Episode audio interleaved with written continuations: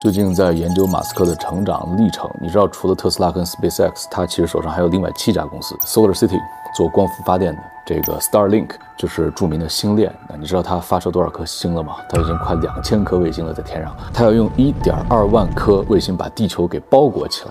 Neuralink 公司脑机接口，就是他想在你的脑袋上装个芯片，呃，一些知识啊、回忆啊，就像个储存卡似的，啪，是不是小孩以后不用再接受九年义务教育，直接搞科研了？第六家 Model 派做手机的，它这个手机呢，地底下连着特斯拉，天上面连着是星链。它要实现一个什么呢？就是在地球上任何一个地方，哪怕你在喜马拉雅山上，它都要保证你这个手机是有信号。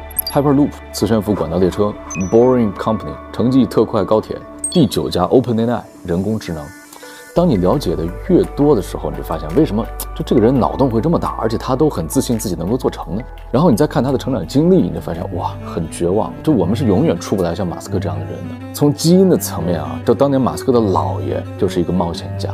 他做了个热气球啊，从加拿大带着一家子人飞到南非，说落在哪儿呢？把窗户打开往下一看，哎，这一片薰衣草庄园非常漂亮，说就就落这儿了。然后呢，就开始盖房子，然后安家乐业。然后他姥爷一辈子就在搞这个发明研究，不停地造飞机，结果呢，丧生于一场空难，就是自己开着飞机给撞死了。所以这是为什么马斯克小时候是在南非长大的，然后后来到加拿大，后来又去了漂亮国。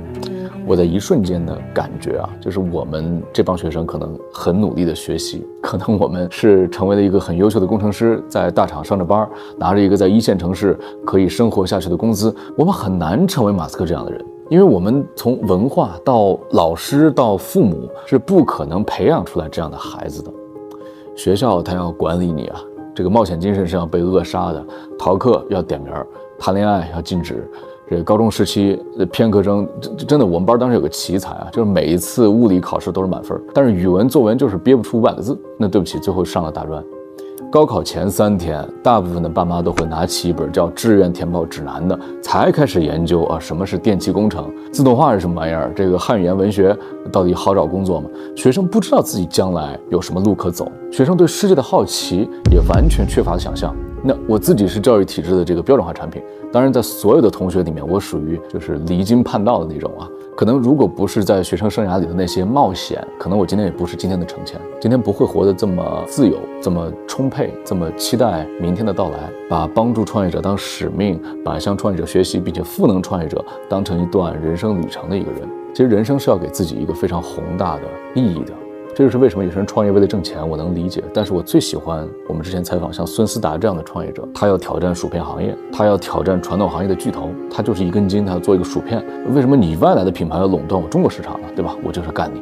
我们永远都喜欢有冒险精神的人，因为他们活成了黑暗世界里的一道光啊！这也是为什么我觉得大部分接受了太多教育的创业者，反而在创业的时候碍手碍脚，因为他其实他具备了可能所有的素质，他的知识渊博，他的执行力很强，他的学习能力很强，但是他缺少唯一一点就是对风险的拥抱，说白了就是冒险精神。